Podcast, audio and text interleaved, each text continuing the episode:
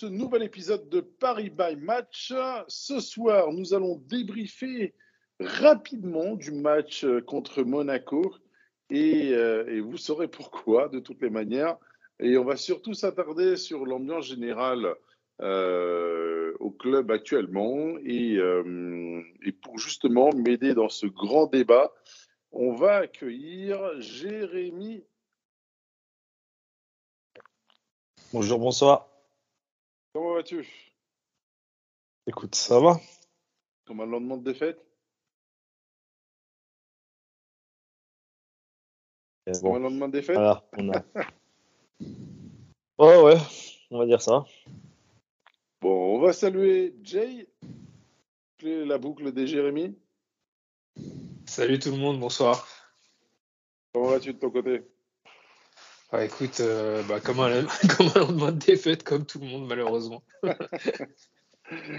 Sakil, bonsoir, comment vas-tu?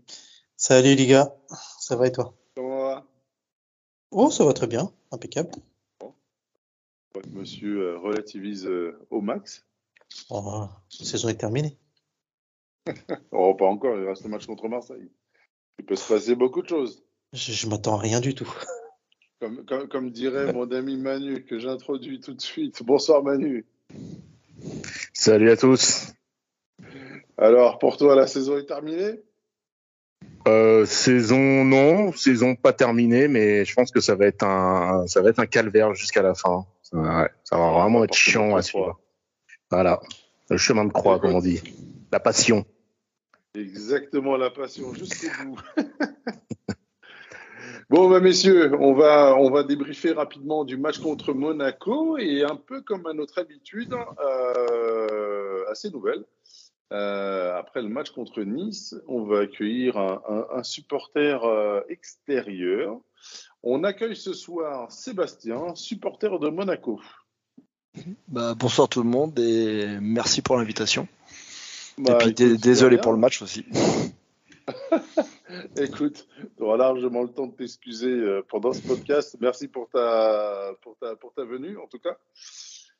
Alors, Monaco, alors toi, tu es parisien, c'est ça? Euh, ouais, je suis en banlieue parisienne du coup. Tu Et je suis- à Paris et tu Ouais, pas monégasque à la base. T'es pas, je serais- né à Monaco. Ah, j'aime. Non, non, non, j'aimerais pas, mais non, j'ai pas. Non, non, Ouais, non, je suis arrive, pas hein. Monaco depuis les années 2000 à peu près, un petit peu avant l'ère euh, Deschamps là. Et du coup, euh, j'ai commencé à suivre Monaco parce que ça me plaisait bien. J'étais pas pour Marseille, j'étais pas pour Paris et ça m'allait bien. Voilà. Après, après Klinsmann, euh, après Klinsmann, euh, Ouais, ou- ouais. ou- À peu près à ce niveau-là, ouais. Ok. Et qu'est-ce qui a fait le déclic, justement? Mon père, je sais pas pourquoi il suivait cette équipe. J'en j'en sais rien pourquoi. Et du coup, euh, c'était un moyen de regarder les matchs ensemble. Et voilà, tu vois, quand tu passes un bon moment avec ton père, c'est toujours cool de voir un match de foot. Et du coup, euh, au final, je suis devenu plus passionné par Monaco que lui il l'est aujourd'hui, tu vois. Donc, euh, comme quoi. Ah bah, comme quoi. Et, et globalement, comment est-ce que comment est-ce que tu perçois euh, cette saison monégasque rapidement?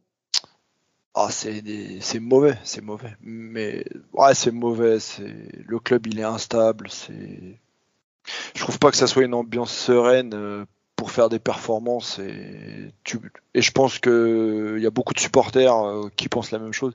Ils auraient pas dû ni virer Kovac, je pense. Qu'on voit que les résultats derrière suivent pas forcément. Euh, Mais j'ai vu justement, alors c'est vrai qu'entre nous, on était en train de rigoler parce que, enfin, de rigoler.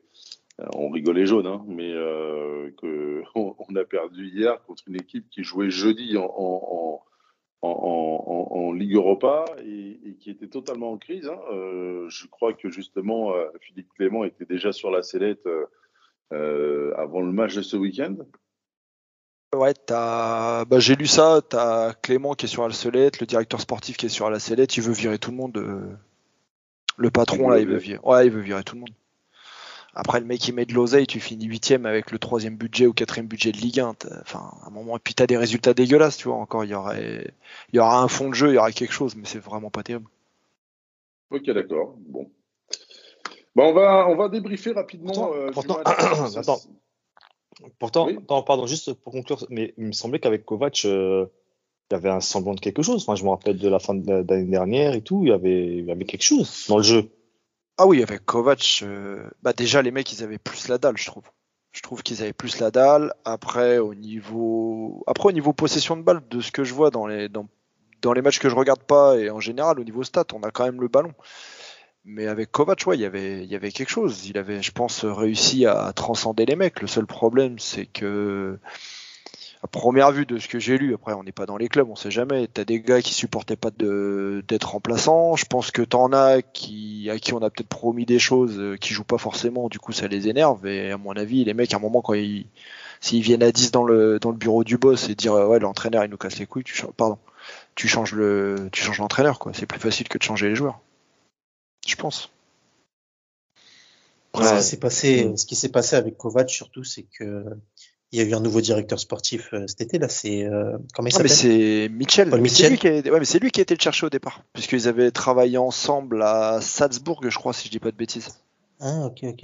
Moi, en fait, je Mitchell quand qu'il il est arrivé, il a Parce qu'en fait, euh, moi, moi, de ce que j'ai suivi, c'est qu'en fait, euh, il a fallu d'un rien pour que Kovac y saute. C'était vraiment la première erreur, bam. Alors que Ouais, après, euh, franchement, je. Sincère- Sincèrement, vu, vu, de, vu, de, vu de chez nous, euh, c'était incompréhensible parce que Kovac Moi, moi, avait l'air de- moi, vu- d'avoir des résultats, il tenait son équipe.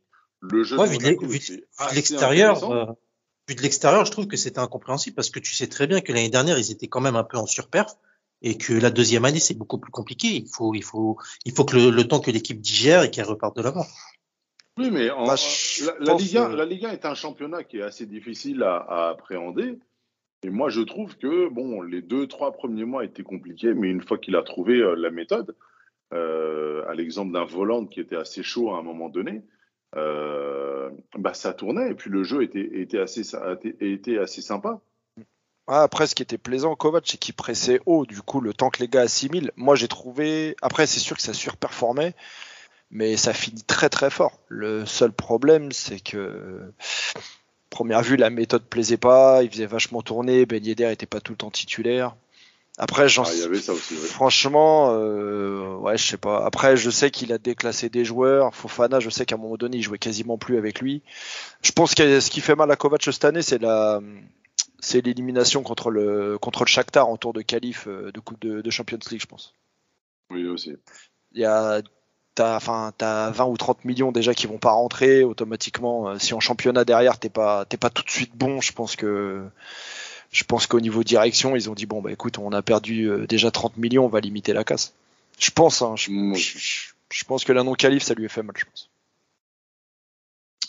Ok, ok. Bah écoute, on va passer tout de suite à, à notre pain quotidien. Euh, donc hier, euh, défaite du Paris Saint-Germain 3 buts à 0 à Monaco. Donc euh, Mauricio Pochettino avait donc lancé donc Donnarumma dans les buts. La défense euh, classique avec Marquinhos, Kimpembe, Nuno Mendes, Hakimi. Milieu de terrain, Paredes, Danilo Pereira, Wijnaldum et Verratti. Donc un milieu à 4, qui était euh, une nouveauté, hein, je pense. On n'avait pas vu ça cette année. Et une attaque à deux avec Mbappé et Neymar. Et euh, donc, vous pouvez imaginer un Wijnaldum qui soit ailier droit. On ne voit pas trop euh, comment est-ce que ça pouvait évoluer autrement. Euh, C'était, c'était un 4-3-3 offensif et un 4-1-4-1 défensif. D'accord. Ah, merci pour la subtilité euh, tactique. Monsieur Sakil. Euh, donc Ben Yedder, euh, Ben Yedder à la 25e, Kevin Volland à la 68e, et puis ensuite Ben Yedder qui est venu euh, clôturer ce, ce- calvaire à la 84e minute. Messieurs, en dehors du match, euh, quoique Jérémy, donne-moi donne ton moment pivot dans le match. Où, est-ce que c'est parti euh, est-ce parti en freestyle? Bon, bah, je crois qu'après un mi-temps, on, on la joue quasiment pas. Euh, je pense quand même qu'il y a, je après, je sais plus si c'est à, en première ou deuxième mi-temps que Mbappé a une, une grosse occasion euh, devant le gardien où il essaie de le dribbler. Et, euh, je crois que c'est en première mi-temps, hein, je crois. hein. Je sais pas si vous voyez que la. Non, il me la- semble, il me, Ouais, il me semble, il me semble que c'est en début, début de deuxième, juste avant le 2-0. Je crois que c'est tout début de deuxième. Que- Ouais, que c'est euh, en deuxième mi-temps. C'est au moment où on Voilà, poussait, le- t'as l'occasion Ouais. du 1-1, tu te loupes et ça fait 2-0 derrière. Est-ce que, Ouais. est-ce que Voilà, et puis derrière, le- euh, le- l'action, l'action de Jean Lucas euh, euh, de Monaco là, qui, où il se trouve énormément, alors qu'il y avait largement de, de mieux à faire après- avant le but de Ben Yedder, n'était pas déjà le, le premier vrai moment de ce match où en gros tu sens qu'on n'est vraiment pas dans le match? Bah, elle arrive, elle arrive assez tôt euh, cette cette occasion parce que j'ai regardé la première mi-temps et en bout de la deuxième. Euh, je crois qu'elle arrive au bout de 7 minutes de jeu. Entre, en tout cas, c'était entre la cinquième et la septième minute de jeu. Euh, et au début, sur ce match, enfin sur cette action-là, je me disais bon, euh, c'est un début de match comme on en a déjà vu euh, maintes et maintes fois avec le PSG. Il démarre un peu euh, euh, en mode diesel, à retardement. Euh, L'autre équipe, elle a quelques occasions. L'équipe adverse, en fait, a quelques occasions dangereuses en début de match et ensuite, bon, ça va rentrer dans le rang. C'est un petit peu comme euh, comme le match face à Bordeaux où t'as Bordeaux en première mi-temps qui, enfin, début de match qui met deux occasions coup sur coup euh, sans sans marquer et ensuite ça déroule. Sauf que, euh, sauf que, sauf que non, en fait, sauf que euh, Paris avait juste décidé de, de, de ne pas jouer du tout euh, pendant 90 minutes. Enfin, pas pendant 90 minutes, parce qu'ils ont joué, on va dire, un petit quart d'heure sur la deuxième mi-temps. Mais euh, les 25 premières minutes, voire même la première demi-heure, donc c'est-à-dire jusqu'au but de, de, Ben, de Yedder, euh, c'est franchement, et je ne mâche pas mes mots, c'était franchement honteux. C'était vraiment quelque chose que j'avais pas vu depuis très très longtemps euh, avec le PSG. C'est-à-dire que c'était même pas une question de niveau. C'est même pas le Monaco en fait qui surclassait le PSG. C'est juste en fait que euh, le Paris Saint-Germain, il y avait vraiment un très gros problème d'implication. Les joueurs en fait étaient sur le terrain, mais n'en avaient strict, on a servi de plot. voilà strict les, on, les on joueurs. était là en fait, parce que, on était là parce que le match était à 13h et puis. euh. C'est exactement Je ça. te Les- connais, t'es trop poli. On- moi, moi j'ai entendu dire, euh, j'ai entendu dire après le, le dernier podcast que que c'était ton frère qui intervenait dans nos podcasts. non, mais après, si, si je veux être beaucoup si je veux être sans filtre, ok, mais non, franchement, c'était, c'était vraiment, c'était vraiment dégueulasse. C'est-à-dire que les mecs sont arrivés, ils ont absolument pas, pas voulu jouer. Il y avait aucune implication de la part des, de la part des gars. T'avais des, t'avais des types, on se demandait en fait ce qu'ils, ce qu'ils foutaient juste sur le terrain. Et là, je parle de mecs comme, euh, je parle de mecs comme Bainaldoum, encore une fois, je me fixe sur lui, mais son, son niveau, il est franchement abyssal depuis le début, euh, depuis le début de la saison. Euh, quand ton playmaker, c'est Danilo, faut réellement se poser des questions. T'avais seulement hier, euh, ouais, hier t'avais seulement Danilo et Mbappé qui qui suis un pas sûr que minimum, Danilo était le playmaker hier. qui était, qui était, Euh, qui euh, Mbappé était très très gentil. Hein. voilà. Mbappé, Et ouais. voilà, et encore, et encore, je suis, Mbappé, je suis Mbappé, gentil. Mbappé, Mbappé, je vais en parler moi après. Parce que... Mais euh, par exemple, quand je vois un type comme comme comme Neymar, franchement Neymar, il y- il y, il y est, mais vraiment plus.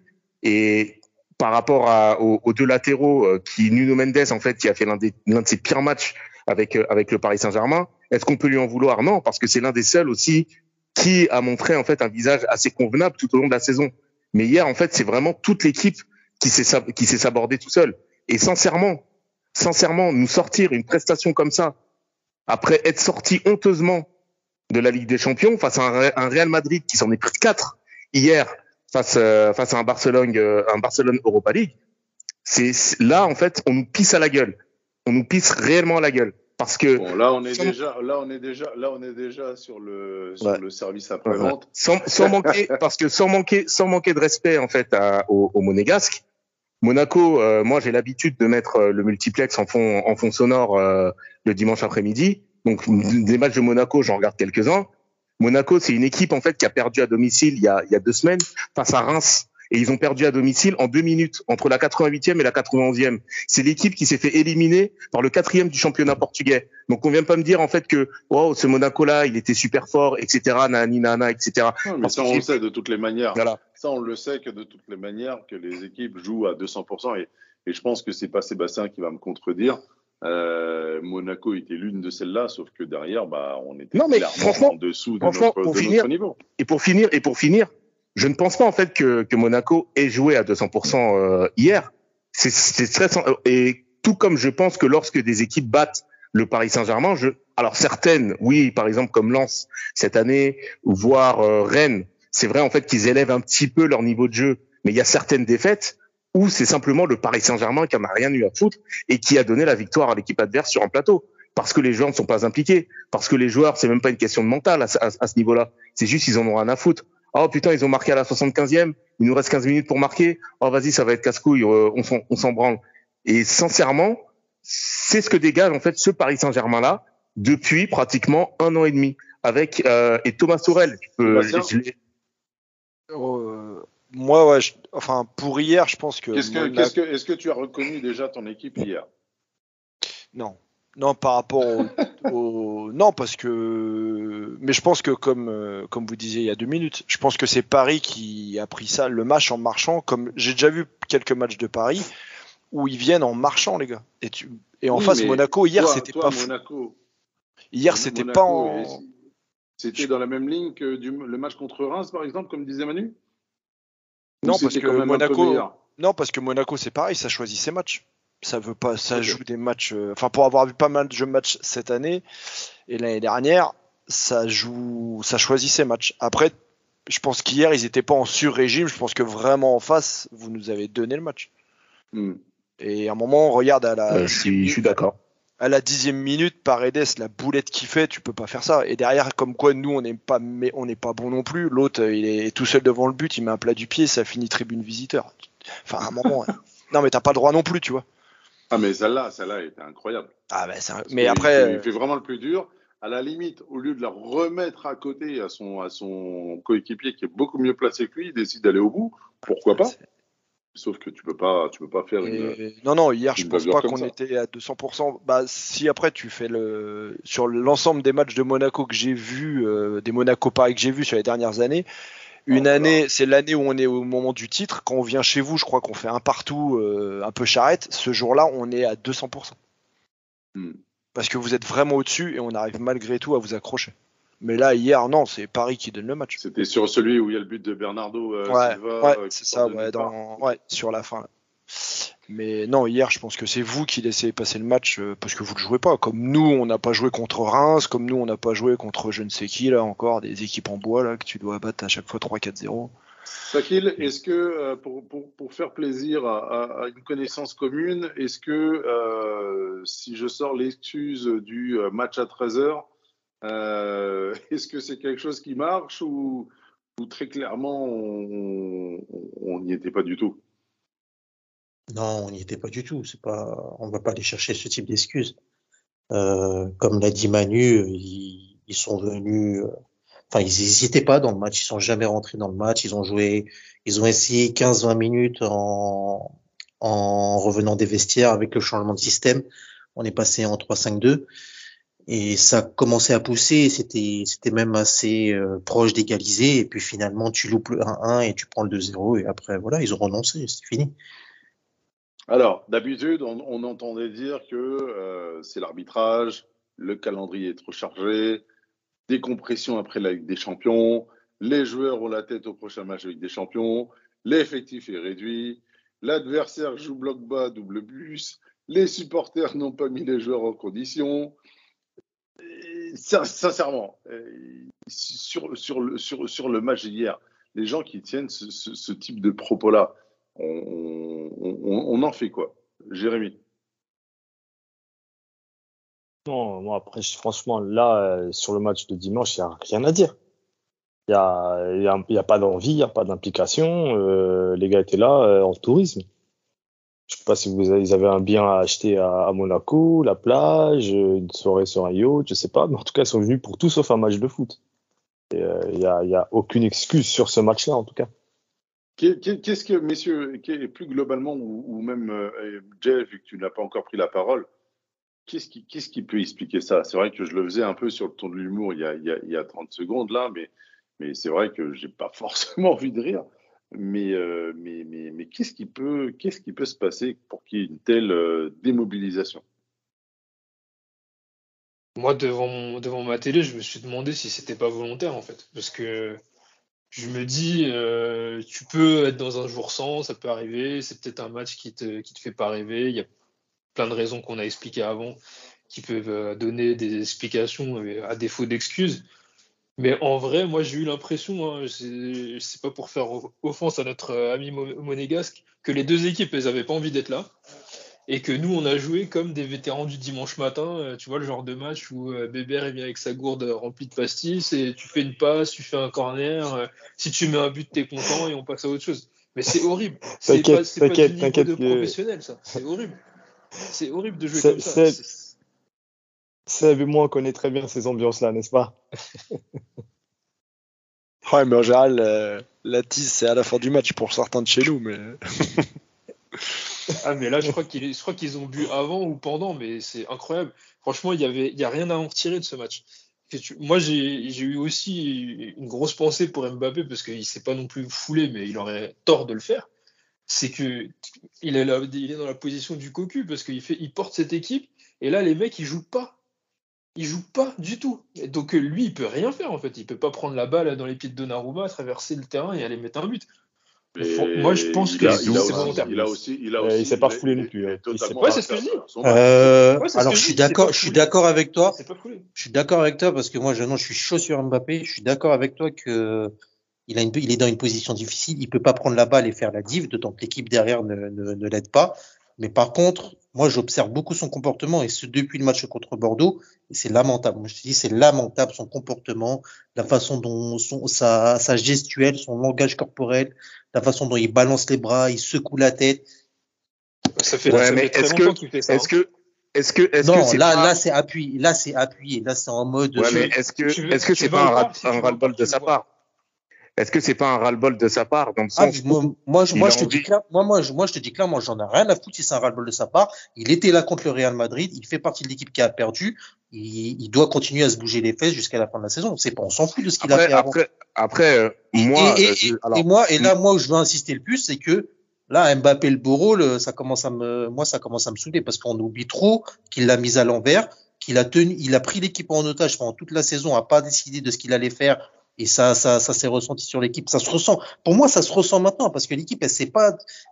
Un des, un des problèmes de l'équipe, c'est, c'est pas de quoi son avenir sera fait. Et c'est ce qui fait flipper les joueurs aussi. Ça explique pas tout, mais ça fait partie de oh, la, la, la psychologie des joueurs. je pense et- pas, je pense, je pense et- pas qu'ils aient. et- euh, Et moi, et moi, je dis haut et fort, il a son rôle dans tout ce qui s'est passé, indirectement ou directement, il a son rôle. Alors, Ouais, je non, mais je ouais, je suis d'accord. Ouais, moi je suis, je suis d'accord avec, euh, avec ce que tu as dit, Sakil. Mais d'un autre, d'un autre côté, faut pas oublier le facteur, euh, le, le facteur humain. Je pense que dans le fond, c'est un mec en fait qui aime le club, qui a envie de voir le club réussir, et il sait en fait que c'est c'est le, c'est le, le joueur clé en fait pour euh, pour arriver à, pour arriver à ça.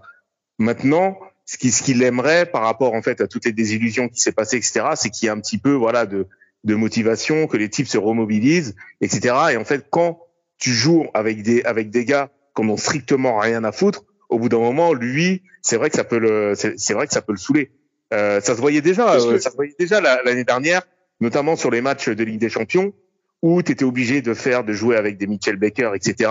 Et que tu avais des caméras isolées, et où le type, en fait, il était obligé de dire genre à, Mi- à Mitchell Baker, genre mets-la moi dans les pieds, me la mets pas en profondeur, etc. Et ça, ça se sentait déjà qu'il y avait une certaine frustration chez lui.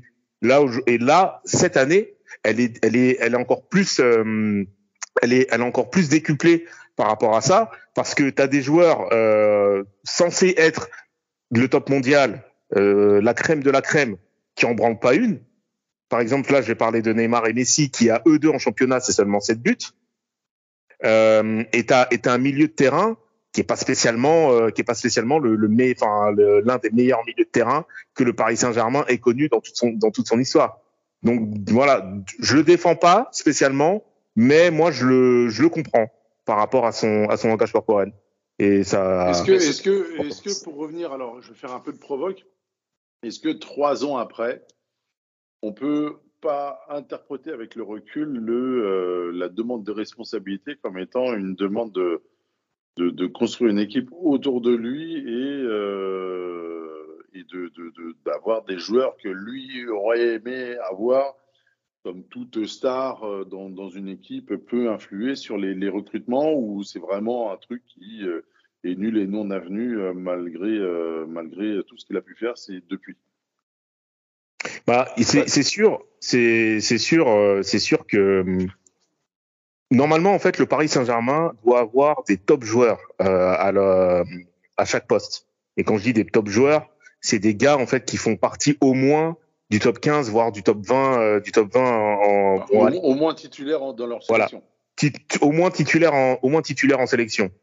Euh, Aujourd'hui et depuis quelques depuis quelques saisons maintenant, c'est pas le cas.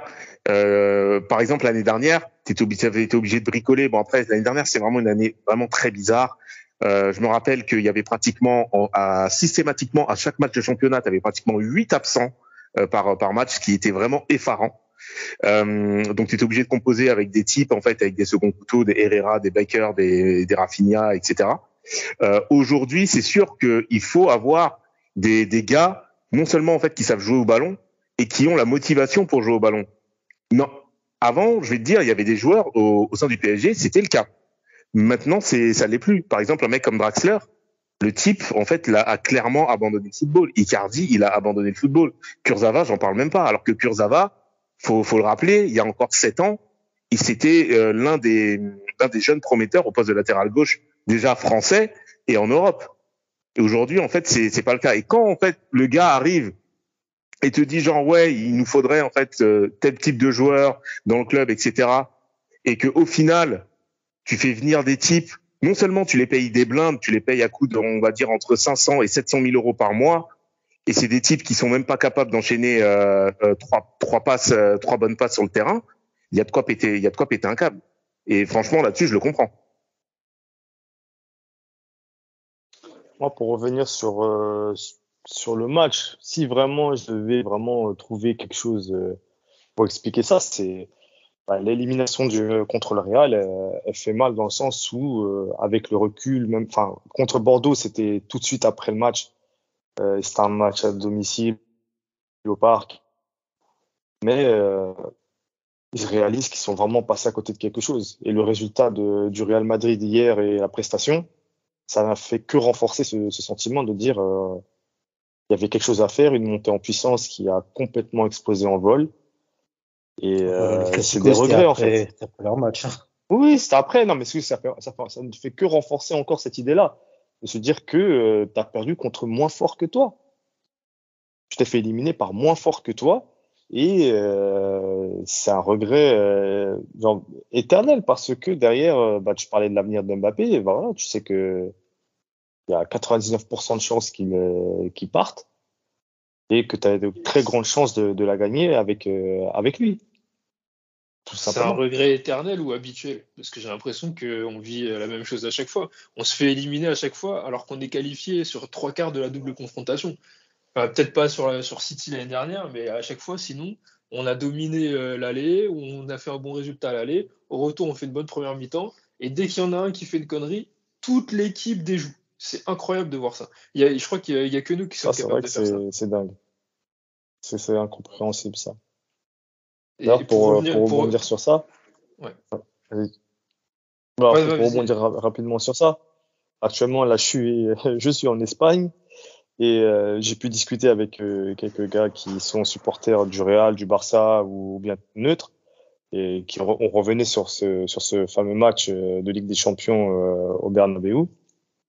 Et tous me disent, tout le monde se dit, mais même les gens du Real disaient, mais comment on a fait pour, pour sur- survivre à ça, sachant que euh, l'adversaire clar- clairement au-dessus et ils comprennent pas comment un but euh, fait, tout, tout écrouler comme ça en fait. Comment euh, d'un coup, d'un seul, toute l'équipe perd tous ses moyens alors que qu'elle maîtrise son sujet. Mais ce Et qui est- ce C'est qui est encore vraiment grave, incompréhensible. Enfin, même au, au- au niveau européen, enfin, je veux dire, aux, yeux d'autres Europes, c'est pas forcément représentatif de tous les tous les Espagnols ou de toute la presse européenne. Enfin, je parle même pas de la presse, enfin, des supporters, on va dire, qui peuvent être neutres, mais c'est assez euh, assez significatif. Ce qui est grave, c'est qu'en plus, tu te rends compte que dans ce match en particulier, Real Madrid-PSG, on prépare pas nos matchs. Parce que si tu, si tu regardes bien, le, toute l'équipe, elle était nulle comme elle a été nulle dimanche contre Barcelone, à l'exception de Benzema, qui fait la différence parce que c'est lui qui, qui harangue son équipe, c'est lui qui fait le pressing, c'est lui qui lâche pas, c'est lui qui est déterminé. Et le but, le premier Comme but. Neymar le- euh, il y a 5 ans. Exactement. Et le, mais le premier but que, que, où Donnarumma il fait une erreur, c'est le même but que Benzema il a mis quasiment en, Ligue des, en finale de Ligue des Champions. Quand le gardien il veut dégager et qu'il met son pied en opposition parce qu'il il sait que ce gardien-là il va faire ça, et il met un but tout moche, mais en finale de Ligue des Champions. Et c'est son, premier but en finale de Ligue des Champions.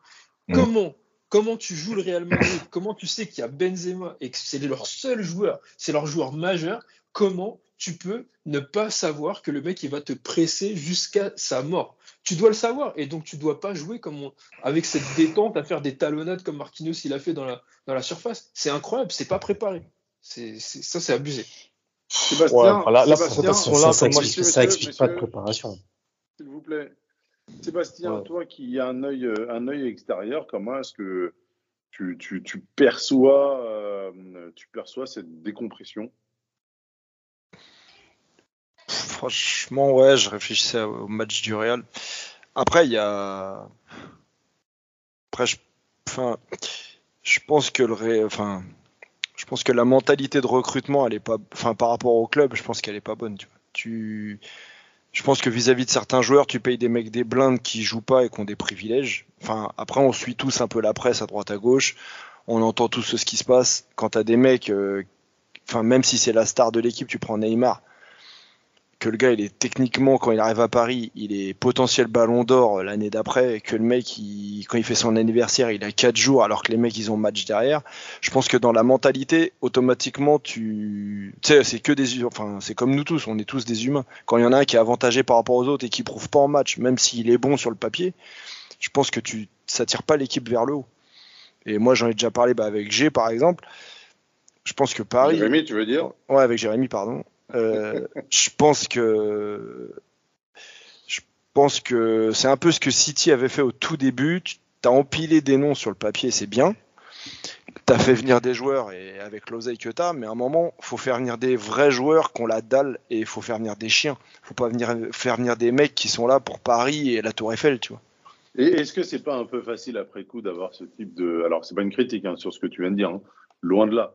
Mais plus globalement, parce que c'est un peu le, le type d'avis que je vois un peu partout, et chez les supporters parisiens et dans la presse, est-ce que c'est pas facile après coup d'avoir ce type de, de, de, discussion? Et je mets volontairement à part le recrutement de Messi. Là, je Franchement, pense que sans il parler de pas beaucoup de Messi, Parisiens qui, hormis ceux qui sont dans la secte, dans la secte, dans la secte Messi, je pense qu'il n'y a pas beaucoup de Parisiens qui voient ce recrutement d'un d'un bon œil. Non, après, je pense que Paris, sincèrement, l'année où ça a merdé, je pense, c'est l'année où il y a l'histoire avec Aurier. Déjà, ça, tu. Dans quel club on a vu ça déjà? Il n'y a pas un club où tu vu ça? Que le mec, il insulte ouvertement ton entraîneur, que trois jours après, le mec, il est titulaire en Champions League, et euh, comme par hasard, il passe à travers. Déjà, cite-moi un club où on a vu ça déjà. Et après, je pense qu'il y a l'histoire, euh, l'année aussi, alors je sais plus si c'est c'est un peu après, mais je sais plus combien de temps, quand Vera, Verratti, là, t'as le Barça qui pousse pour le prendre, que l'autre, il fait à moitié du chantage et tout. Je pense que, à partir du moment où tu, c'est juste avant, bah, à partir du moment où tu fais passer les joueurs avant le club, c'est fini. C'est fini. Regarde un mec comme Matuidi. Matuidi, pour moi, Matuidi, c'était un, enfin, de ce que je voyais du club, le mec, il avait la dalle tout le temps, même si des fois, il est pas extraordinaire, il est toujours bon. Il n'y a pas un match où il est nul. Et le truc, c'est que ce mec-là, il se barre de Paris, alors que mine de rien, au moment où il se barre, c'est quand même euh, votre récupérateur principal de l'équipe. Derrière, t'as Rabiot qui dit euh, qu'il doit être 6 ou je sais pas quoi, là, qui, pareil, qui fait sa diva, tu lui laisses le poste limite. Le mec, il va à la Juve, il est titulaire, et il te dit, ouais, à la Juve, ça, c'est un club. Enfin, t'as tout compris. Et pourtant, il n'a pas eu, et pourtant, il n'a pas eu de bien meilleurs résultats. Et, et, et, Ouais. et comment dire Et contrairement à une idée reçue, il est passé à travers sur chacun des matchs euh, où on se fait éliminer.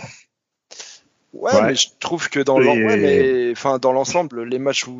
Enfin, moi, je- après, j'aimais bien le profil du mec dans le sens où je trouve que c'est un gars qui vous. Tu sais que tu sais qu'il est derrière toi et. Et qui peut faire et qui va être là pour récupérer. Après, c'est sûr que si tu lui demandes de faire trois crochets machin, c'est fini. On peut Ah, mais, euh, comment dire? Tu sais, Matuidi, je pense que autour de, de, de, de cette table, on est tous euh, euh, admiratifs de son parcours. C'est pas forcément un mec qui était destiné à avoir une grosse carrière. Il a eu sa chance, il l'a saisi euh, mille fois. Euh, là où on pensait que euh, un nouveau coach allait euh, le foutre au fin fond du banc, bah, le gars a toujours été là. Enfin, sincèrement, il a une carrière assez ouf et franchement, il a été, il a été assez énorme. Maintenant, il y a aussi une maladie au niveau des supporters parisiens, une grosse maladie de révisionnisme, pardon, où on, on angélise pas mal de choses euh, du passé en, en pensant que c'était bien. Alors, j'ai entendu des gens me dire que c'était bien à l'époque de Colonie Capitale, euh, des gens qui Oh, me les disaient que euh, Matuidi, euh, ça c'était un super joueur, alors que avec Le- le, recul, tu t'aperçois que euh, il passe au travers de chacun des matchs où on se fait éliminer. Euh, et et- et j'en passe. Et sincèrement, c'est- je trouve que c'est pas des critiques qui sont constructives. Non, mais Il y a beaucoup de choses qui sont négatives, à juste titre, mais je trouve qu'on amplifie beaucoup, de, beaucoup de ces, ces trucs négatifs et que mine de rien, ça, ça obscurcit euh, les cerveaux et, et ça nous permet pas non plus de, de, de tirer, euh, de tirer les, les, les, les bonnes choses comme conclusion. Après, moi, Manu tu me demandes. Ah, pardon. Tu me demandes d'extérieur. ouais. Pardon, Manu, excuse-moi. Moi, tu me demandes d'extérieur. Pour moi, d'extérieur. Enfin, Matuidi, si tu raisonnes, tu raisonnes euh, simplement, tu l'as pas payé cher. Il se déchire sur certains matchs, ok. Neymar, tu l'as payé je sais pas combien. Vous lui donnez tous les passes droits de la planète. Il vous fait quoi, Neymar, depuis 5 ans?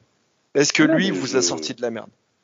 Je, Donc, je suis, comment dire, tu vois je ce que suis je veux dire? totalement d'accord avec toi sur le fait, et c'était un peu l'objet de notre discussion la semaine dernière, sur le fait que Neymar cristallise beaucoup de choses à son encontre, Ouais, qui vont bien au-delà de sa personne. Ouais, Après, tu prends un mec, enfin, je sais pas, c'est quand même bizarre. Tu prends un mec comme Hakimal, Hakimi, l'année dernière, à Dortmund il y a deux ans, c'est une machine. L'année dernière, c'est une machine. Le mec, tu le vois quasiment, enfin, tu l'as vu trois matchs en début d'année, maintenant tu le vois plus. C'est quand même, euh, c'est quand, enfin, à un moment, c'est pas le joueur, quoi, je veux dire. Il y a bien quelque chose. Ouais, mais c'est parce que, alors, Hakimi, je pense que c'est aussi parce que euh, il était avec des coachs, notamment Lucien Favre et, et Antonio Conte, qui savaient l'utiliser, parce que c'était des coachs qui jouaient en 3-5-2. Hakimi, c'est pas un, c'est pas un latéral droit. Hakimi, c'est plutôt, euh, c'est, c'est un, un piston. Voilà, c'est un ailier moderne. C'est, alors, il a de très bonnes capacités défensives. Là-dessus, il y a, il y a rien à dire. Par contre, il est bien meilleur offensivement. Et le problème, en fait, au PSG, c'est qu'il est absolument bridé. Le- en début de saison, c'est vrai en fait qu'on le voyait beaucoup parce que non seulement euh, Messi, il arrive seulement à partir du match de Reims. Euh, Reims, je crois que c'est seulement à la cinquième euh, à la cinquième journée. Donc il a eu le temps en fait de se montrer. Il avait marqué contre 3, il avait marqué, euh, il avait mis un doublé euh, face à face à Metz. Il avait le temps, il- avait le toute la comment dire, il avait une plus grosse marge de manœuvre. Et depuis en fait que Messi est arrivé et que du coup, lorsque tu avais dit Maria, en fait, dit Maria, lui, son, son seul souhait, c'était simplement de faire croquer son copain. Combien de fois, en fait, on a vu Hakimi sur le, sur le, sur le couloir droit, totalement, qui se faisait boycotter. Et quand je dis se faisait boycotter, c'était vraiment un vrai boycott. C'est-à-dire que le type faisait des courses dans le vide. Et tu vois, et, tu sais que soit Di Maria, soit Messi euh, l'ont, vu, mais ils vont pas lui passer la balle. Donc au bout d'un moment, en fait, les types le font clairement exprès. Donc déjà, il y a ce, enfin, il y a, il y a ce facteur-là. Ensuite, il y a aussi le fait que tu arrives dans un nouveau club, euh, tu changes d'environnement, tu as des supporters en fait qui sont beaucoup plus euh, beaucoup plus exigeants et on sait tous que la pression à Paris, c'est pas la même pression que tu peux avoir euh, dans un club comme Dortmund, à l'Inter euh, ou alors dans un je vais pas dire un club de seconde zone, mais Paris c'est vraiment un milieu qui est enfin c'est vraiment un environnement qui est pas comme les autres. Euh, et on l'a vu avec Messi. Messi, t'as beau être le T'as beau être le meilleur joueur du monde, t'as beau avoir six, six ballons d'or euh, et, et deux ligues des champions, à Paris t'es rien mon pote. À Paris si tu, si- il suffit juste que tu rates trois passes d'affilée euh, et que tu sortes euh, quatre vieux matchs euh, d'affilée également, je peux te dire que là euh, tu vas le sentir passer. Manu, là, euh, alors, Oui. on va pas faire une redite du podcast de la semaine dernière où on était vraiment très centré sur, euh, sur les joueurs.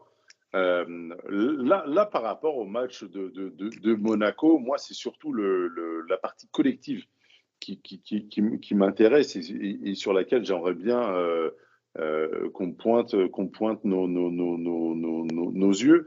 Euh, sur, la partie collective, Sakil notamment, la semaine dernière, on, a parlé énormément des individualités, etc., en faisant une sorte de mini-bilan de la saison. Là, on s'aperçoit que au niveau collectif, c'est beaucoup plus compliqué. Alors, encore une fois, on a de l'avance au championnat, etc. Euh, il y a quand même le match contre Marseille euh, qui va arriver et qui s'annonce beaucoup plus chaud qu'on ne pouvait l'imaginer. Est-ce que tu penses que d'ici les, euh, les trois semaines qui nous séparent de ce match-là, le collectif peut revenir à l'endroit? Je pense que la trêve euh, tombe à pic. Parce que très clairement, ce qui fait aussi qu'on arrive, on n'est pas, on n'est pas réussi à faire des matchs euh, un temps soit peu aboutis contre Bordeaux et Monaco, c'est qu'il y a le contre-coup physique après l'élimination où euh, psychologiquement euh, tu, tu, voilà t'as pris un, t'as pris une gifle et ça s'en ressent sur ton physique. hier le match, euh, on a on a clairement vu que l'équipe elle était, elle, elle, à aucun moment elle a eu la capacité, elle était incapable de d'avoir un semblant de rythme, de d'intensité. Ils, ils étaient à la rue quoi. Et ça c'est avant tout, moi pour moi c'est avant tout psychologique, mais bon on le sait et ça fait que derrière ils n'arrivent pas. Après, à l'entraîneur de d'actionner les bons ressorts pour euh, les remettre sur pied et leur redonner un peu de un tant soit peu d'envie pour aller chercher ce dixième titre. Normalement, ça devrait suffire en soi parce que c'est euh, c'est un record euh, euh pour le club. Mais euh, il est clair que cette trêve elle tombe à pic parce que ça va leur permettre de se déconnecter, de souffler, euh, de, de, sortir du contexte du club et de revenir ensuite euh, à un moment où le calendrier sera beaucoup plus favorable euh, parce que on va jouer que des, des, des, équipes euh, assez à notre portée. Je les ai là. On a à domicile, on va jouer Lorient, certes Marseille, ensuite Lens, 3 MS et on se déplace à Clermont, Angers, Strasbourg et Montpellier sur les neuf dernières journées. Donc normalement, c'est des adversaires accessibles et à notre portée. Peut-être Marseille et Lens un peu plus difficile mais il euh, n'y a pas de raison que l'équipe euh, revienne pas. Mais père de pied. On, ouais, père de pied. Mais on se rappelle aussi de la série de matchs après l'élimination contre Manchester, où c'était euh, c'était un périple sans fin. Chemin de croix, comme disait Manu tout à l'heure. Ouais, tout à fait. Et après le match contre Monaco, on a on a, on a clairement l'impression que que qu'on se dirige vers ça. Et euh, notre avance est passée de 15 à 12 points. Maintenant, euh, j'espère que un peu tout le monde sera se remettre au niveau et, et repartir de l'avant parce que comme on l'a dit, il y a ce match contre Marseille. Pour eux, ça peut être à minima une façon de se racheter en, en faisant un, un, gros match contre eux. Alors, messieurs, messieurs, messieurs les Jérémy, euh, Jay et Jérémy, euh, pour aller dans la continuité de ce que disait euh, Sakil, on est sur un club qui est à 20 victoires, 5 nuls, 4 défaites en championnat, qui a 65 points, qui tourne à plus de 2,24 euh, points par match, euh, qui est littéralement en train de décrocher. Comment elle peut, euh, comment un coach, Pochettino, peut remobiliser ses troupes après, cette pause, comme vient de l'indiquer Sakil? Quelle est votre vision à vous? Est-ce que justement on doit profiter de cette de cette coupure pour partir sur autre chose ou devons-nous insister avec euh, Maurizio Pochettino et, euh, lui faire confiance pour remobiliser ses troupes, quitte à, mettre, euh, à faire, à faire des choix forts et à promouvoir potentiellement des jeunes ou des joueurs qui étaient un peu passés au second plan, comme Herrera qui a littéralement, littéralement disparu depuis, depuis le mois d'octobre. Bah, moi, je, suis assez d'accord avec ce que Sakil a dit, c'est-à-dire que la trêve, elle arrive bien, donc ça, fait, ça permet de faire une, coupure. Après, sur la question que tu poses, je pense que Pochettino, euh, c'est fini. Je pense que là, il a plus aucune main sur son vestiaire. Euh, de ce que j'entends un petit peu à droite à gauche, le vestiaire, il vit très mal. Il y a des joueurs qui sont en froid avec lui. Euh, je pense que tu peux rien faire. Si, si tu as, si un petit peu de, de coronesse, entre guillemets, eh ben, tu mets les seconds couteaux et tu les mets jusqu'à ce que jusqu'à ce que ça pique les, les titulaires. Mais, mais est-ce que vraiment ils, ont, ils en ont quelque chose à faire? Hier, je pense qu'ils nous ont montré qu'ils en ont clairement rien à faire.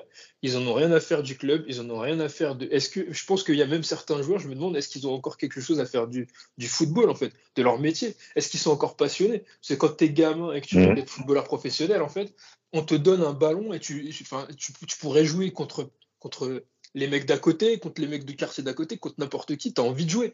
Est-ce qu'ils ont encore envie de jouer au football? Moi, je me pose Bah, vraiment je suis cette total- question pour certaines personnes. Je suis to- moi, je suis totalement d'accord avec toi, euh, Jérémy, parce que euh, franchement, et concernant euh, Pochettino, euh, pour rebondir à, à- sur ce que disait sur ce que disait Odez, alors déjà, je ne pense qu'il ne fera absolument rien du tout, parce que ce type n'est même pas dans la réaction. Ce type est juste un employé fictif. Il n'a pas la main sur son vestiaire, il n'a pas la main dans les médias. Euh, il a une langue de bois en fait qui est qui, qui est aussi plus vieille en fait que le plus vieux chêne du du euh, du monde. Euh, quand par exemple tu es à 3-0 à la 65e à la 65e minute face à face à Bordeaux et que t'es même pas foutu en fait d'envoyer un, un, un jeune type Xavi, Xavi Simons alors que encore une fois euh, Jorginho Van est mauvais, ça veut ça veut tout dire en fait et le signal qu'il envoie il est il est il est juste clair. Ce type Pochettino et son staff n'en ont, n'en ont, n'en ont plus rien à faire euh, du, du club. Et je pense que Pochettino lui-même, humainement, n'en a plus rien à faire du club depuis, on va dire, euh, euh, allez, euh, la fin d'année, la fin d'année 2021. Je pense que Tu sens, tu a- sens, tu sens quand même qu'il est clairement affecté. Oui, ça, ça se voit en plus qu'il est, qu'il est affecté. Mais au-delà d'être affecté, le, le type, il est, il est, euh, il est résigné. Alors hier, effectivement, euh, il a, il a, il a fait une sortie en disant ouais, c'est un scandale de perdre de la sorte, etc. Là-dessus, on peut pas spécialement lui donner tort. Mais il faut repenser également aussi à tous les autres matchs qu'il y a eu euh, avant les défaites qu'on a, euh, les défaites, les victoires qu'on a arrachées sur le fil à la 80, à la, euh, les buts qu'on marquait à la 94e, 95e, etc. Où il disait on a fait un bon match, alors que, alors que non en fait, on n'avait pas fait un bon match. Pendant pratiquement 70 minutes, on avait été baladé à droite à gauche et on marque sur deux, sur, euh, sur, deux coups de chat. Il a jamais su en fait être honnête en- envers lui-même et, et être honnête envers le club. Et ça, je pense, je pense en fait que ça, c'était même pas une directive du club, c'était que lui-même avait peur des retombées qu'il pouvait y avoir sur euh, euh, sur euh, sur lui. Donc, comme je le dis assez souvent, c'est l'environnement en fait autour du club qui euh, qui est malsain. Et pour ce qui concerne en fait des, les, les joueurs, comme comme le disait euh, Jay, effectivement, il y en a. C'est même pas ils en ont rien à foutre du club. C'est ils s'en battent totalement les uns du foot. C'est c'est ça c'est ça c'est clair et net. Un Icardi, il n'est plus un. Icardi dans ma tête, c'est c'est plus un joueur pro. Un Draxler Mais. Icardi, Icardi, Icardi, Icardi ne, ne, ne, ne, ne- ne- n'est plus, n'est plus, allez, n'est quasiment plus dans le groupe depuis, euh, depuis trois mois. Il gratte ses 5-10 minutes par-ci par-là. Et euh, on peut pas, on peut pas, on peut pas euh, donner, donner, donner clairement les, le sens des résultats au, au- comment dire, à l'implication d'Icardi. Oui, alors ça, Euh, ça, ça je suis d'accord. Juste, moi, Ouais. moi, ce qui m'intéresse là, c'est- d'avoir l'avis de, de, de, de, Jérémy sur Mozzo euh, Pochettino. Je pense qu'il a, il a, il a deux, trois choses à dire sur, euh, sur le coach et, et- et sur les possibles voies pour justement remobiliser son équipe, un peu comme l'avait fait Unai Emery après la remontada. Ouais, c'est vrai que Emery a, a su bien euh, re- revigorer le- la dynamique du groupe euh, après ce qui était une catastrophe. Euh, oui, bon après, c'est sûr que sur le papier, c'est c'est pas c'est pas joyeux du tout euh, le comportement des uns et des autres. Maintenant, euh, si on remet bien dans le contexte, euh, là, on en- c'est la quatrième défaite. Les trois défaites, elles sont assez rapprochées. C'est Nantes, Nice et Monaco. Donc, Ouais. euh, c'est c'est des défaites, donc euh, des moments où d'habitude la saison se joue. Or, la saison en Ligue 1, elle est déjà jouée. Et ça, c'est très important en fait. C'est-à-dire que Oh, euh, attention. sauf catastrophe industrielle. Euh, Euh, là, par contre, s'il y a, si, Je si, si franchement, si franchement, euh, dans, en- allez, il reste après la trêve, euh, on, sur les trois prochains matchs, euh, t'en gagnes pas un. Je, je, je tiendrai plus le même discours. Là, je dis oui, c'est du non mais sabotage. alors sur Là, les aujourd'hui, Oui, vas-y, continue. Aujourd'hui, aujourd'hui, tu peux pas, tu peux pas, tu, peux pas, euh, le- dans, dans, dans l'esprit des joueurs, le plus gros du travail été- en Ligue 1, en tout cas, a été fait. Donc, certes, le comportement est scandaleux. Euh, en tant que joueur professionnel, euh, tous les joueurs, tu dois les aborder de, de la même façon. Mais le contexte psychologique fait que ils n'ont pas pu tout donner. Alors, pour les répondre à ce que disait Odez, les ressorts, c'est là maintenant, c'est vrai que là, le, le, le travail du, du staff technique doit être méticuleux. C'est les observations des comportements aux entraînements, voir qui est impliqué ou pas. Et c'est là que euh, justement des, des joueurs qui ont faim, qui ont envie de jouer, qui ont envie de se montrer, tu- bah, les seconds couteaux ou euh, même des jeunes, pourquoi pas? Je me souviens à une certaine époque, euh, quel entraîneur euh, C'était Le Guen qui avait mis euh, tout, qui avait balancé tous ces jeunes euh, un, un match à Valenciennes. C'était à- à Valenciennes, il avait mis Sacco titulaire à, qui avait, euh, qui avait à l'époque euh, à 17 ans. Ouais. ouais. Ouais. Mais, et, euh, euh, sans carré. et, euh. C'était pas Mais- du mais- tout le même contexte, hein. attention, n'est pas du tout le même contexte, mais quelque part, ça a été un coup de fouet pour, euh, pour, euh, pour les joueurs euh, dits titulaires. Même si, euh, comme je dis, bah, les joueurs euh, cadres euh, aujourd'hui de l'équipe te diront que bah, les points, les 65 points qu'on a aujourd'hui, c'est eux qui les ont apportés et personne d'autre. Aujourd'hui. C'est clair, mais ça, personne ne peut l'heure, enlever. c'est oui, mais bah, c'est normal puisqu'il y a, il y, a, il y, a, il y a que il y a que qui jouent. Euh, après, je rebondis très très rapidement sur euh, sur ce que tu as dit, donc sur les trois prochains matchs. Les trois prochains matchs, sur les trois prochains matchs, en fait, tu joues contre deux mal classés. Tu as Lorient qui est 16e et t'as, euh, à domicile tu as Clermont Foot qui est 17e et qui reste sur trois défaites consé- euh, trois défaites consécutives. Et quand et pour avoir regardé quelques matchs de Clermont Foot, c'est faut dire ce qui est, c'est c'est bidon, d'accord, c'est c'est bidon et franchement ils Maintenant, ils regarde, auront, ils auront regarde, un petit suis- ils auront du cul s'ils restent en Ligue 1. Ah, mais sur le papier, je veux bien. Maintenant, aujourd'hui, bah, on, là, on parle du match de Monaco. Et euh, Sébastien est dans ce sens-là. Ça veut dire que euh, Monaco, ils étaient pas spécialement forts, mais en fait, euh, on est tellement, tellement pas impliqués que euh, ça a donné le match qu'on a vu. Et Ouais, c'est- n'importe qui n'importe qui, peut nous battre. Et, et, et, moi, justement, si je suis à excusez-moi, la place de, de Justement, je, je pense que je pense qu'il y y, y, y a un peu mal donne sur euh, sur le, la question que j'ai posée et la direction dont on prend. Euh, quand je vous demandais moi, c'est comment est-ce que Mauricio Pochettino peut justement profiter de cette trêve, euh, comme l'indiquait Sakil, pour remettre son équipe et je parle bien d'équipe euh, euh, à l'endroit. On, a sous-estimé, et là je vais vous demander, entre guillemets, d'être un peu au-dessus de la mêlée, on, a un peu sous-estimé l'impact psychologique qu'a pu avoir ce, cette fameuse égalisation contre le Real, qu'on avait peut-être un peu avant déjà, mais euh, au niveau psychologique, on sent très clairement, alors on a parlé de décompression tout à l'heure, mais euh, là, il y a très clairement plus rien dans la tête, plus rien dans les jambes. Euh, même si je ne veux pas parler d'individualité, il y a quand même un, un, joueur qui justement a été exemplaire, je pense, depuis le début de la saison. Et sur le match d'hier, il était méconnaissable, c'est Marco Verratti. Euh, il, avait, il, avait, il était vraiment en dessous de tout et que c'était pas du tout euh, habituel. Il y a d'autres joueurs qui sont dans leur sillon. Alors, il y a dans son sillon, pardon, il y a, Nuno Mendes, comme l'a dit Manu tout à l'heure. C'est aujourd'hui psychologiquement, il se passe quelque chose. Et je ne sais pas si toi, Sébastien, vu de loin et hormis ce que tu disais tout à l'heure sur l'aspect euh, direction sportive du club que le club a pris ces dernières années, mais est-ce que tu sens pas toi aussi, vu de l'extérieur, euh, que psychologiquement, il, y a quelque chose qui qui, qui va pas? Bah, Le problème, vu de l'extérieur, après vous êtes plus au courant, mais par rapport aussi à ce que j'entends en suivant euh, d'autres vidéastes, déjà, est-ce que Pochettino, il a la main sur l'équipe déjà? Déjà, je pense qu'il y a ça comme problème. Parce que moi, de ce que j'ai entendu à droite à gauche, c'est que les gars, quand ils sont pas satisfaits, ils vont pleurer, ils vont pleurer voir Nasser et c'est réglé. Et le coach, il a rien à dire. Donc après, il y a, il y a ça aussi. Après, je pense que la défaite au Real vous fait mal, c'est sûr. Maintenant, tu dois pas laisser. Si, si, je, peux, si je peux juste te, te couper 30 secondes, ouais. pour moi, il y a un exemple, un cas qui montre que Pochettino, il a la main sur son équipe et qui décide encore de ce qu'il fait. C'est que Wijnaldum est titulaire sur les deux, trois derniers matchs. Juste ça, ça, ça, ça prouve qu'il a la main sur son équipe. Parce que si tout coach, n'importe quel coach, il le mettrait pas.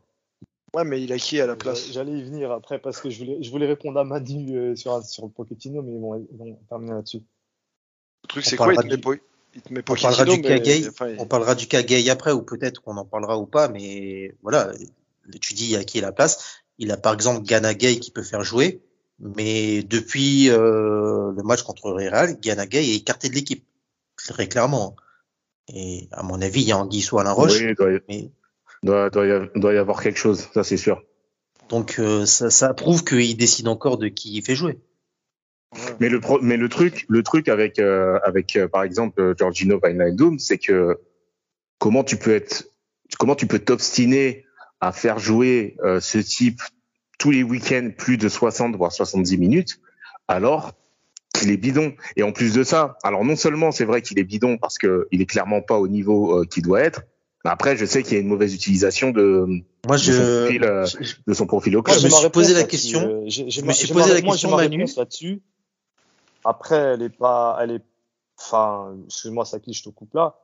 Et Moi, je il en pense qu'on va dans la même direction. répondu, c'est que, c'est que Wijnaldum, c'est un gars professionnel et qui se donne à fond aux entraînements, qui baisse pas la tête. Alors certes, en match, ça ne fonctionne pas, mais le gars montre la bonne mentalité pour progresser. Et il travaille, il bosse dur. Et n'oubliez pas que euh, un entraîneur, un de ses rôles, au-delà de, composer une équipe euh, capable de gagner, c'est de donner de la confiance à ses joueurs. C'est très important. Et s'il voit que le mec il bosse au quotidiennement, il essaie de lui donner le maximum de temps, le temps que le mec puisse avoir au moins le déclic. Euh, jurisprudence Sahara, jurisprudence euh, Rail, tout ce que vous voulez. Euh, c'est pas un mec qui a ouvert sa gueule. Allô Oui, je. Et pour un entraîneur, tu, tu, tu, tu, tu, tu, tu le récompenses en lui donnant euh, du temps de jeu. Et euh, même si ça, au, fi- au final, bien sûr, que, que la prestation reste en deçà de, de ce qu'il peut et ce qu'il doit apporter, mais euh, le, son temps de jeu, il le gagne aux entraînements par son état d'esprit. Le gars, il est capitaine de, de sa sélection, c'est un titulaire indiscutable d'une équipe championne d'Europe. C'est pas, c'est pas, un, c'est pas un, un mec qui a débarqué de, de nulle part sans expérience. On parle par exemple euh, des mecs euh, qui ont la dalle, etc. Ah, voilà, on va parler aussi peut-être du cas Gay. Bah, Gay, euh, 30 ans, il joue à Everton, il n'a jamais joué à la Ligue des Champions. C'est un cas totalement différent. Parce que lui, on sait qu'il y avait un, il y avait un niveau qui, qui, il a peut-être déjà plafonné, il était déjà, déjà à son max. Alors que Wijnaldum, on sait que c'est un gars qui a du potentiel et qui peut apporter à l'équipe. Et moi, que l'entraîneur lui donne du temps de jeu, pourquoi pas? Tu parlais du, euh, de pourquoi euh, d'autres jeunes ne sont pas rentrés contre Bordeaux. Je te rappelle le contexte. Ça sifflait de partout. Est-ce que c'est une bonne idée de lancer un jeune dans un climat comme celui-ci? Je sais pas.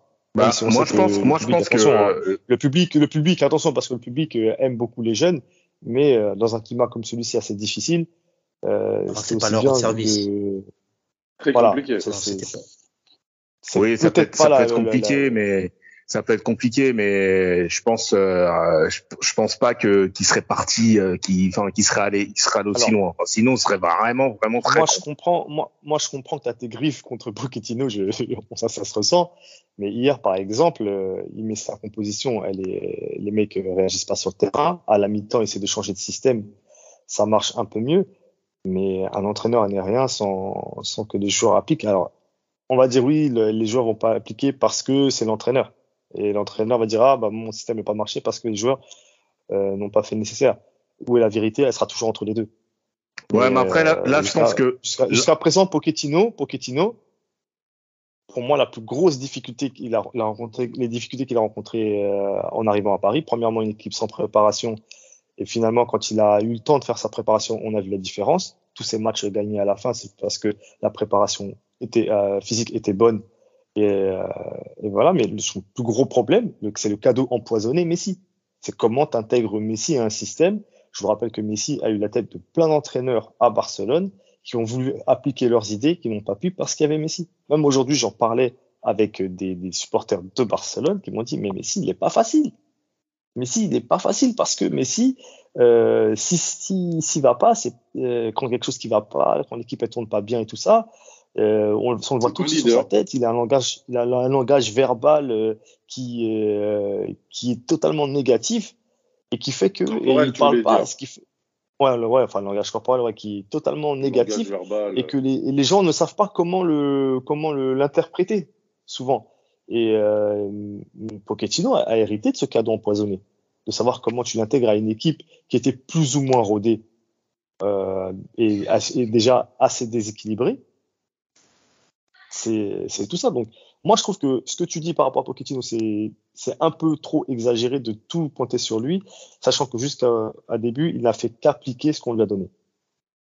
Il n'a pas apporté ses, ses, idées. Donc, s'il y a des coupables à aller chercher, c'est les mecs qui sont venus. C'est beaucoup plus haut, je pense.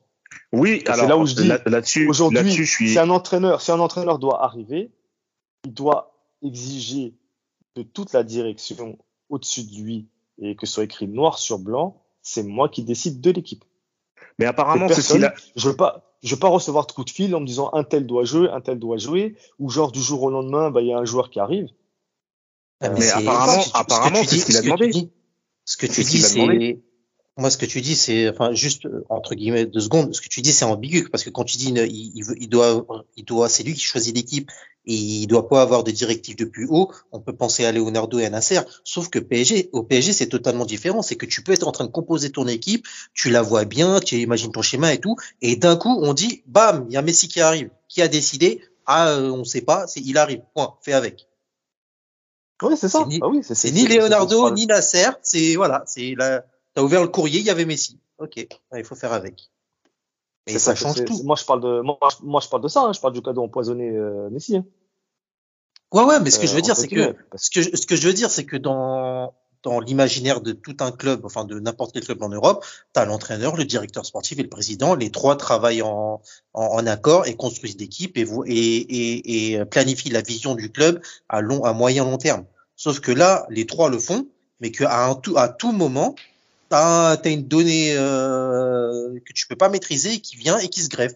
Et tu dois faire avec. Et en plus, quand elle vient, elle s'impose à tout ce que toi, tu as déjà fait. C'est tu as beau avoir travaillé l'équipe, euh, avoir une vision en disant on va faire comme ça, comme ça, dans cinq ans, et on va on va travailler sur Mbappé, on va lui mettre les joueurs et tout. C'est on vient, on dit voilà, il y a ça, et c'est ça qui, qui prime avant, avant tout ce que tu as déjà fait. Donc c'est c'est ça qui est compliqué. Et ça a coûté les quatre premiers mois il a commencé à trouver la bonne formule, on en a parlé, c'est quand euh, après la trêve, hein, en janvier, je crois, non C'est ça? C'est au moment, ouais, où, au, départ de, au moment au départ de Gay, où il essaie de trouver plus ou moins son, son truc. Soldat Danilo. Ouais.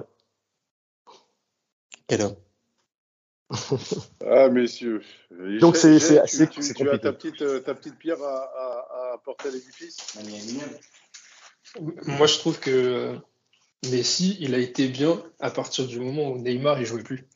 Et je pense que quand il est arrivé dans cette équipe, Messi, on peut lui reprocher beaucoup de choses, mais euh, et à juste raison, à juste titre. Je pense que quand il est arrivé, il est arrivé un petit peu avec humilité, en se disant bon, je suis là, mais il y a des gars en place qui, sont là depuis longtemps et qui, font tourner l'équipe. Et lui-même, il, il, se rend compte que l'équipe, elle n'avait pas forcément besoin de lui, puisqu'on les avait éliminés l'année dernière en Ligue des Champions. Il est arrivé doucement, mais par contre, il se marchait sur les pieds parce que lui, il avait ses automatismes avec euh, Neymar. Neymar avait ses automatismes avec Mbappé. Neymar, il faisait tout le jeu. Et Mbappé, il faisait toutes les finitions. Donc, il ne trouvait pas vraiment sa place. Quand Neymar s'est blessé, tout d'un coup, il y avait une place qui s'était libérée. Et euh, tu avais Di Maria qui revenait un petit peu dans le jeu avec qui il avait joué en sélection. Je pense que ça, ça, l'avait beaucoup libéré.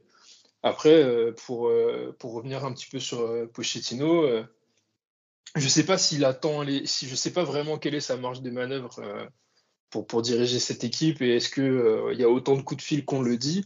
Moi, je pense que même sans coup de fil, il aurait quand même cette pression parce que tu as des mecs qui ont des salaires et des noms euh, ronflants et que tu peux pas les laisser sur le banc juste quand, quand je pas. Pardon, quand je parlais des coups de fil, c'était surtout le coup de fil Messi, hein. pas, pas les coups de fil pour changer la composition. Ça, j'ai pas d'informations sur ça. Ouais, mais enfin, en, en, dehors de ce que tu as dit, toi, y a, ça se dit aussi dans l'entourage du Paris Saint-Germain, euh, ça se dit que ça existe, ça, parce qu'on dit, ouais, bah tiens, lui, il faut le faire jouer, et, et d'autres, il faut pas le faire jouer. Je sais pas si vous, je sais pas si vous suivez un petit peu euh, le, le, le, le, patron du restaurant Volver, qui est très proche du club. Bien sûr. Euh, ouais, ouais.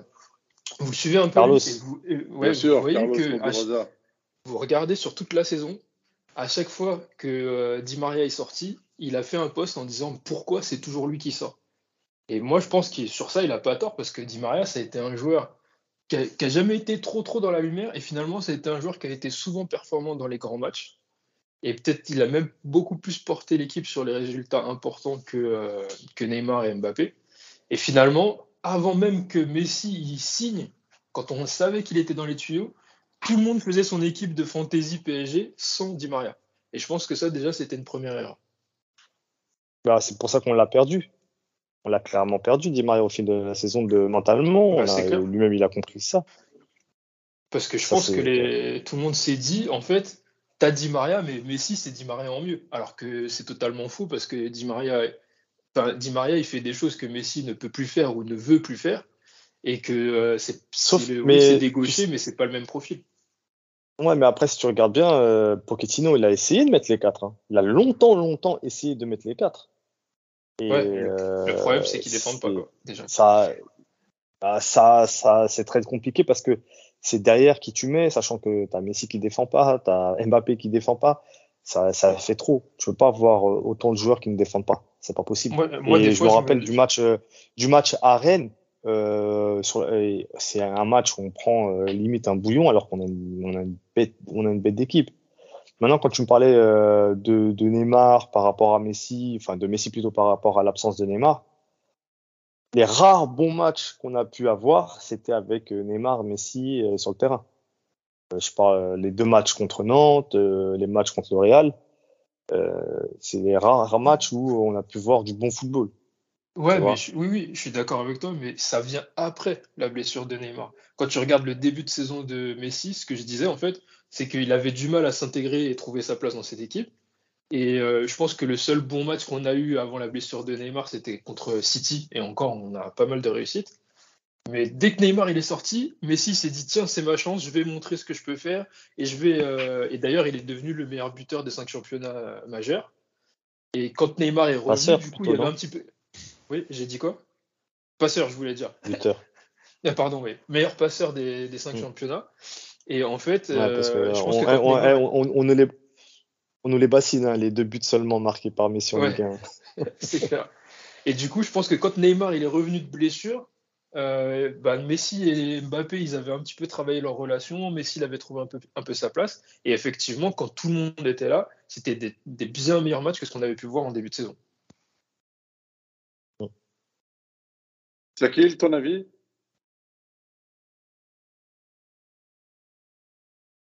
Excuse-moi, j'ai mis du temps. Euh, ouais, non, mais sur la relation des trois, je comprends, euh, euh, je comprends ce que dit euh, Jerry et je suis d'accord avec lui. en Wi-Fi, Au en moment de la blessure de Neymar, le duo Messi-Mbappé, tu m'entends pas? Je sais pas, ça fait un bruit un peu, un peu bizarre. Je suis en normal. Vas-y. Alors, je disais euh, que Messi et Mbappé ont refiné leur, leur entente et que ça, ça allait de mieux en mieux. Après, pour moi, le retour de Neymar, c'est pas ce qui a causé euh, le moindre, le moindre dégât à, à, à l'association des trois, parce que quand il revient contre le Real, au match aller, ça se passe bien. Au match retour, il fait un bon match, malgré l'élimination. Il crée les, meilleures situations euh, pour Mbappé. Et après, on est dans la suite et là, ça marche moins bien, mais après, pour moi, c'est sûr qu'il va falloir en faire, il va falloir faire un choix à l'avenir et il va falloir euh, reconstruire l'équipe sans l'un des deux, je pense. Sébastien?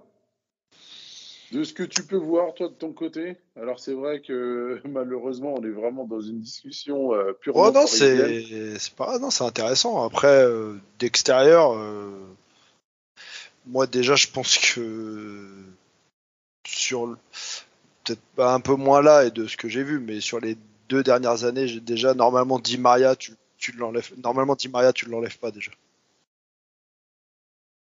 À partir du moment où tu le mets, euh, c'est compliqué pour afficher. euh, Ouais, mais le mec est performant. Tu, enfin, l'enlever pour mettre. euh, Pour... Après, c'est sûr que ouais, quand on t'annonce Messi, c'est compliqué de pas le mettre. Mais Di Maria, il est performant. Tu dois pas. Et surtout que Neymar, il est à côté de la plaque. Tu vois, je pense que Neymar, il a arrêté le football il y a peut-être un an ou un truc comme ça. Tu vois. Moi, c'est mon avis Moi- moi, je extérieur. trouve vraiment, moi, enfin, ouais, ouais, moi, je, moi, je trouve vraiment dur avec Neymar parce que franchement, T'arrives même encore à bon, pas, pas les stats veulent tout et, rien dire, ça dépend comment on les interprète. Mais euh, sur l'année 2021, c'est encore le mec qui crée le plus de d'occasions de, but. devant des mecs comme Benzema, devant des mecs comme Salah, devant des mecs comme euh, il y avait il y avait que Messi devant lui, tu vois? C'est-à-dire que son en fait, ce qu'il fait sur le terrain, c'est toujours un peu euh, sous-évalué. Et euh, par contre, même si c'est vrai que en termes de, de but, c'est trop insuffisant, peut-être même en passe décisive, mais il euh, pèse beaucoup il apporte toujours quelque chose. il Alors, apporte moi- beaucoup moi- de choses, beaucoup de choses dans, moi, enfin je- dans, dans, je- dans le jeu, dans la création. Hein. Je vais, je vais vous amener sur quelque chose et, et- et donnez-moi le fond de votre pensée et, et je pense que derrière on sera pas loin de clôturer cette émission. Euh, est-ce que tu, est-ce que si on revient un an en arrière, est-ce que cette double confrontation contre City ne nous donnait pas une, un avant-goût de cette saison 2021-2022 avec un Mbappé où on est clairement dépendant d'Mbappé au match aller et où, le- où il se blesse et, euh, et il ne fait rien face à, j'ai oublié euh, l'arrière droit de, de, de City là qui le Walker. Walker. qu'il a, qu'il a mis dans sa poche et, et le match où Mbappé est pas là et euh, merci Sakil où Mbappé est pas là sur le match retour et, et où on est aussi inoffensif qu'une équipe de, de, du 14 face à City. Et, et, et- et est-ce que, est-ce que, est-ce que justement, c'était pas les prémices de cette saison? Et qu'on n'a pas su Bah, ça- capitaliser sur ce match-là parce que euh, bah, on est sorti de ce match-là et on redémarre une saison en étant toujours aussi dépendant d'Mbappé et en ayant rajouté Messi en dans ce casse-tête euh, dans ce casse-tête euh, euh, tactique. Est-ce que c'est un problème d'être dépendant de Mbappé? Pour moi, c'en est pas un, parce que toutes les équipes sont dépendantes de leurs buteurs et de leurs meilleurs joueurs.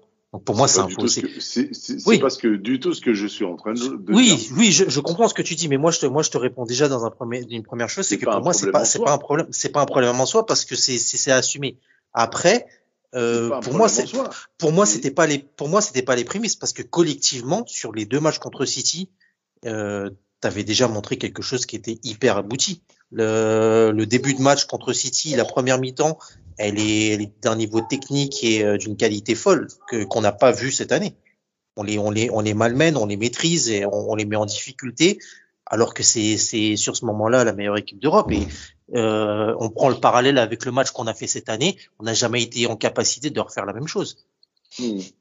Sur le, sur l'aspect euh, inefficacité, par exemple de Neymar ou Di Maria, ça on le savait, on le savait depuis l'année dernière et même celle d'avant que les deux joueurs ont baissé, enfin ont perdu en qualité dans, dans ce domaine-là. Mais avec Mbappé, ça se compensait. Et puis à droite, à gauche, Marquinhos sur corner, euh, on arrivait à trouver des, des failles et marquer des buts. Mais pour moi, la, demi-finale avait, déjà montré, enfin le fait d'arriver en demi-finale contre City, ça avait montré que l'équipe avait déjà encore progressé et que même s'il y avait eu élimination et deux défaites, euh, il restait pas grand-chose avant de passer ce cap qui t'aurait permis d'aller au bout. Or, le chemin qu'on a pris ensuite à l'été avec l'arrivée de Messi, en fait, t'as cassé tout ce que tu avais construit. Hmm. Donc on en revient à ce podcast de fin de, du mois d'août où on disait que ça allait être plus un, ça allait être plus un caillou dans la chaussure qu'une vraie solution. Mais on l'avait dit, ouais. franchement, on, on, l'a- on, on l'avait dit à l'époque, on voyait pas comment télé. Moi, allez, je, pour euh, pour dire concrètement, puisqu'on parle de, on est encore dans les comparaisons Cristiano Messi à longueur de journée. Euh, pas fort, pas ici, hein, mais je veux dire sur les réseaux, c'est toujours en train de les comparer. Bah, Cristiano nous aurait fait beaucoup plus de bien euh, dans l'équipe que Messi. Parce que un mec comme CR7, tu sais que s'il reste plus ou moins dans la surface, ça permet aux autres à côté de, de s'exprimer.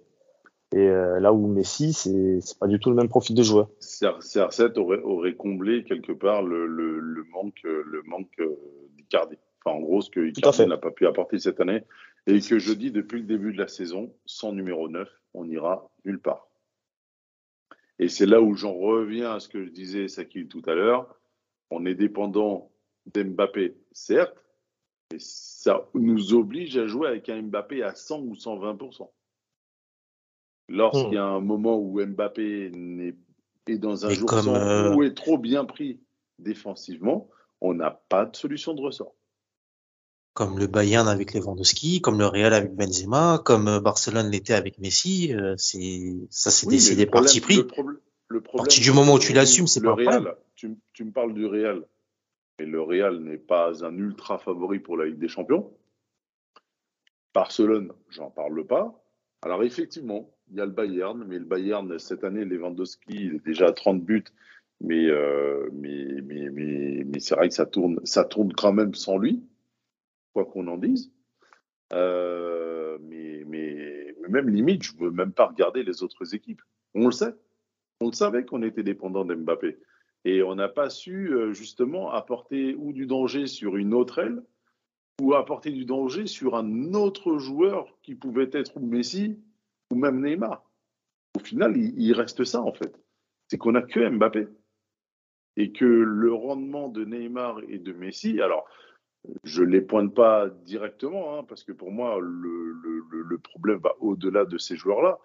Euh, mais euh, mais, mais, mais c'est vrai que leur rapport ne pèse pas trop sur la balance. Quoi. Et que quelque part, ça, ça, ça, ça, ça manque. Ce qui manque aussi, c'est que tu as, un milieu de terrain qui, qui marque pas de but. Tu as un joueur Ça, comme Verratti qui est. t'as Ver- On a l'habitude Verratti, c'est un joueur extraordinaire. Il frappe jamais. Enfin, cette année, il frappe déjà un peu plus, mais. Jérémy, excuse-moi, excuse-moi, mais cette année, justement, c'est une anomalie dans l'histoire du PSG de ces dix dernières années. On a Danilo qui est le deuxième buteur du club. Ouais. On a Danilo, Danilo, qui marque des buts. Je te rappelle, Mais je te rappelle c'est pas assez de encore. saison de Gay et de et d'Herrera. On n'a jamais eu des milieux qui marquent autant. Mais pas dans les... Mais oui, mais bon, après, en Ligue 1, tu vois. Mais bon, Ah ben, pour la Ligue 1, euh, tu peux faire marquer. Tu peux Et ils ont marqué en Ligue des marquer. Champions aussi. Et en Ligue des Champions, c'est qui les milieux qui marquaient? Rappelle-moi. Mais c'est pas, c'est pas assez. Tu vois, un mec comme Viginaldo, je pense qu'il a été acheté aussi pour ça, pour sa capacité de buteur, parce que je crois qu'il finit meilleur buteur de sa sélection à l'Euro. Et il en met pas Oui, dans les grands exact. matchs. Ouais. Oui. Euh, je pense que Danilo, c'est très bien. Et, et- mais ça, ça s'est construit euh, petit à petit, parce que quand il est arrivé, on normal. était un petit peu pâteau. Je suis d'accord Bah, avec moi, toi, je pense- pas moi, je pense que- on n'a je jamais pense eu de que- milieu buteur au PSG. Ouais, ouais, c'est ça. Et, et je pense que tu vois, le, moi, là où je suis un petit peu, entre guillemets, indulgent avec les trois de devant, ou que ce soit qu'on intègre Messi ou que ce soit Di Maria, peu importe, si ces mecs-là, ils marquent un peu moins, c'est parce qu'aussi, ils doivent faire beaucoup trop. Parce que si, si tu suis le, le, le cheminement d'un mec comme Guardiola, par exemple, il t'e- il t'explique qu'il doit, emmener l'équipe. Lui, son travail d'entraîneur, c'est d'emmener l'équipe jusque dans les 30 derniers mètres. Et les, trois devant ou les deux devant qui sont là, ils, laissent parler leur, talent, leur génie pour finir les actions. Le problème, c'est que nos, génies, nos finisseurs, ils doivent aussi créer parce qu'on a un milieu qui produit pas. Et je pense que ça, c'est aussi un, frein pour, cette attaque. quoi. Hmm. Ouais, bah ça va, ça va dans le sens de ce que quand je parle de Neymar, qui descend beaucoup pour, euh, la- pour créer, parce que c'est ce qui nous manque euh, énormément euh, de, de, la création. Après, c'est sûr qu'il peut pas être ni en bas ni trop haut. Il fait avec. C'est pour ça aussi son apport dans le jeu est sous-estimé, même si, encore une fois, je répète que dans la finition, ça doit être beaucoup plus. Messieurs, je pense qu'on a fait un peu le tour euh, pour, euh, pour cette semaine. Euh, on va libérer notre guest du jour, Sébastien. Merci pour ta, merci pour ta, ta participation. Désolé si on t'a pas trop donné la parole parce qu'on est parti Non, a sur, pas de souci. des discussions purement parisiennes, mais, mais c'est vrai que tu as su, su quand même apporter ton œil, ton œil extérieur et, et je t'en remercie. Euh, merci à vous pour l'invite surtout. Puis bonne fin de saison quand même. Bah, on va essayer. on va essayer, on va essayer. Voilà. Euh, quant, à vous, euh, mes, chers, euh, mes chers partenaires parisiens, euh, Sakil ne le voyait pas trop, mais le, le match contre Marseille, là, il reprend tout de suite euh, un peu plus de saveur quand même, hein, parce qu'on peut être champion contre eux, tout comme on peut également, si les choses vont pas dans le bon sens, euh, relancer le championnat. Allez, je vais pas vous taquiner avec ça. Parce que je vois qu'il y a personne qui ose, qui ose parler. Merci, merci Jay. Merci à tous, bonne soirée tout le monde. Merci Jérémy. Merci les gars, merci Odès, bonne soirée. Merci Manu. Merci à tous et bonne soirée. Et merci Sakil, même si je t'en veux de m'avoir laissé seul sur cette dernière question. Ah. Merci EDS, merci les gars. Après, il y a pas.